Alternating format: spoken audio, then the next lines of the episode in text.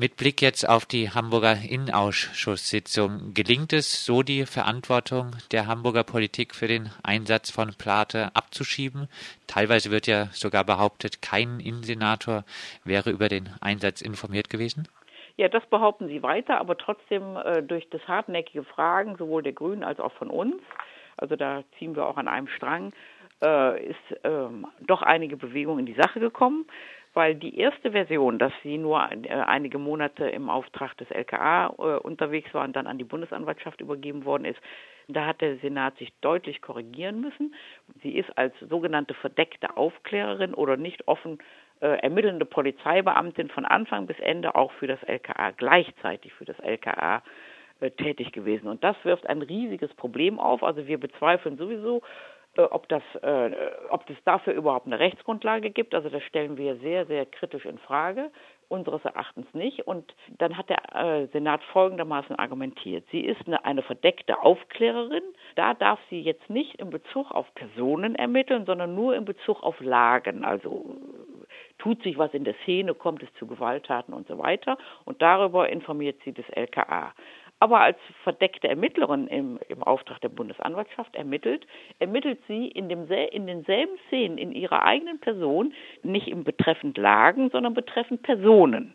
Das heißt, für das LKA ermittelt sie Lagen und berichtet über Lagen und für das BKA oder die Bundesanwaltschaft ermittelt sie in Bezug auf Personen. Die Frau hat also fünf Jahre lang also in Bezug auf Lagen ermittelt, wo sie nichts über Personen sagen durfte und in Bezug auf Personen ermittelt, über die sie aber dem LKA nichts sagen konnte. Das ist eine Wahnsinnskonstruktion.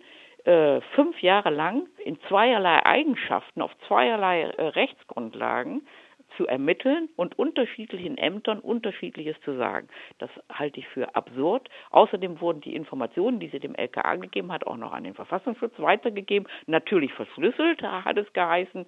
Man konnte Personen nicht identifizieren, aber wenn man weiß, dass der Verfassungsschutz natürlich auch seine V-Leute in den Szenen hat, ist es ja ein leichtes, Informationen zu verknüpfen. Also das ist eine Wahnsinnskonstruktion und was sie dieser jungen Frau auch zugemutet haben, also was die Dienst, was die das LKA, der Staatsschutz Ausschuss dieser Frau zugemutet hat, fünf Jahre lang schizophren zu agieren, sage ich mal. Das ist natürlich, haben wir jetzt erstmal zur Kenntnis genommen. Die, die, Debatte ist nicht abgeschlossen. In der nächsten Innenausschusssitzung werden wir da weiterreden. Aber das war erstmal eine neue Information. Also das LKA und damit die Innenbehörde war die ganze Zeit zuständig. Innensenatoren sollen an, angeblich alle nichts gewusst haben, auch die Polizeipräsidenten nicht.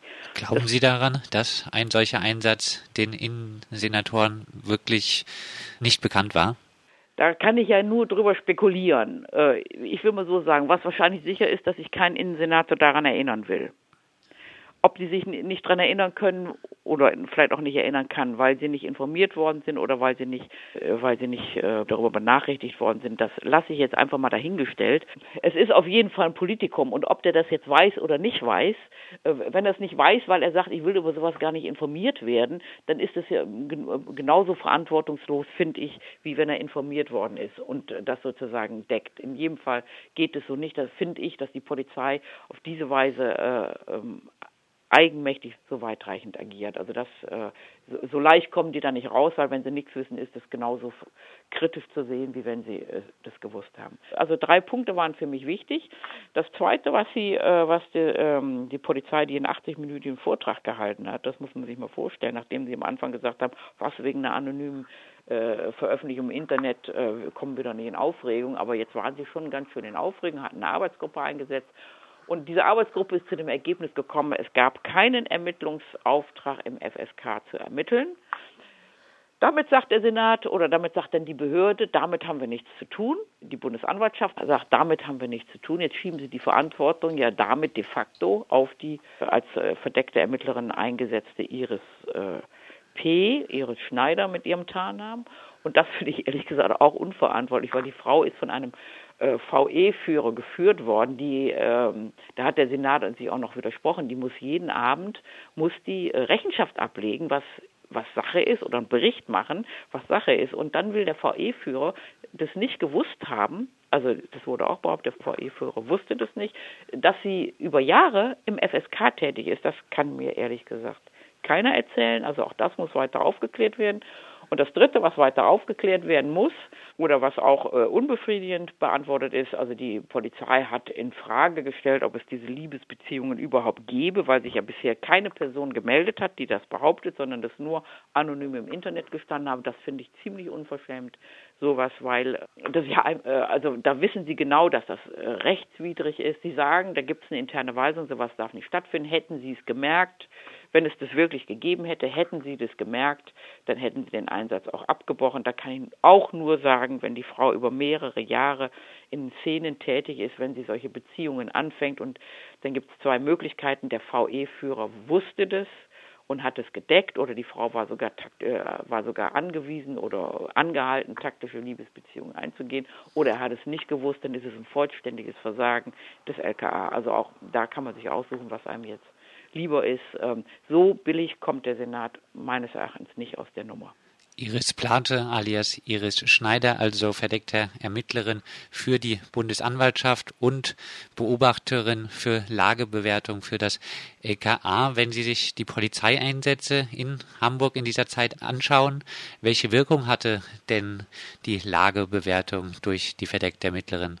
Das kann ich natürlich jetzt konkret nicht nachvollziehen, äh, welche konkreten Wirkungen das hatte, aber dem Bericht der Polizei zufolge war das so, es seien, da hätte damals viele Vorfälle gegeben, Anschläge auf zum Beispiel Mitarbeiterinnen von Ausländerbehörde, deren ihren Wagen oder Farbanschläge oder verschiedenes, da gab es ähm, auch größere Aktionen, Bundeswehrfahrzeuge sind angezündet worden und so weiter. Ähm, das kann ich alles nicht beurteilen. Das war ja dann angeblich auch im Auftrag der Bundesanwaltschaft, aber sie, sie war angeblich für das LKA eingesetzt, um festzustellen, bereitet sich bei der nächsten ersten äh, Mai-Demonstration die Szene auf gewalttätige äh, Demonstrationen vor, dann äh, hätte das eben die Auswirkung gehabt, dass, wenn man das erfahren hat, dass rechtzeitig viel Polizei, also ausreichend Polizei da war. Also angeblich sei es um sowas gegangen. Äh, dass die Polizei informier rechtzeitig informiert ist, wenn gewalttätige Demonstrationen geplant werden äh, und äh, ähnliches in der Art. Aber wie gesagt, äh, wie die äh, Berichte dann macht über, äh, an das LKA, wo sie nur sagt, die Szene diskutiert das und das und gleichzeitig der Bundesanwaltschaft und dann gab es dann auch welche, die haben das und das gesagt. Das, das ist, finde ich, äh, absolut unglaubwürdig. Kommen wir zu Ihrem Einsatz beim Freien Radio FSK. Sie haben schon gesagt, es wird jetzt behauptet, es hätte keinen Auftrag gegeben für den Einsatz im Freien Radio FSK. Man deutet ein bisschen an, es wäre, wenn, zur Legendenbildung gewesen, dieser Einsatz. Die Redaktionsfreiheit also dafür, dass Iris Plate sich eine glaubwürdige Legende erschaffen konnte, wurde in die Tonne geklopft. So richtig, meiner Meinung nach, ist dieser schwerwiegende Verstoß gegen diese Pressefreiheit immer noch nicht im Fokus. Warum nicht? Nee, das ist äh, das Thema ist auf gar keinen Fall erledigt, weil das ist ja wirklich, kann man sagen, einer der kritischsten Punkte dieses Einsatzes äh, der verdeckten Ermittlerin bzw. der verdeckten Aufklärerin.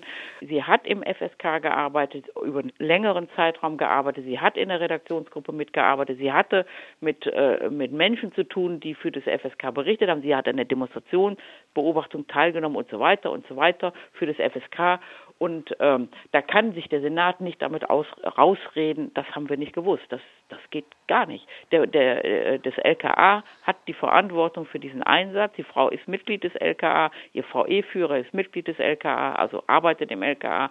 Damit hat der Senat, ob er das, was immer im Einzelnen der Auftrag oder nicht Auftrag war, hat die Verantwortung. Und so billig kommen die da nicht raus. Also das, das Thema ist in keiner Weise ausgestanden. Nach der Innenausschusssitzung am Mittwoch gibt es noch Chancen vielleicht auch auf einen Untersuchungsausschuss? Also erstmal ist die Debatte vertagt worden auf den 5.1. Da geht sie weiter. Und dann wird sich zeigen, wie weit es befriedigende Antworten gibt oder nicht. Das Problem ist, die, die Polizei hat jetzt eine Arbeitsgruppe eingesetzt. Die Arbeitsgruppe hat auch noch Akten gefunden. Ich kann mich jetzt nur auf das beziehen, was gesagt worden ist. Man hat noch Akten gefunden, aber nicht vollständige Akten.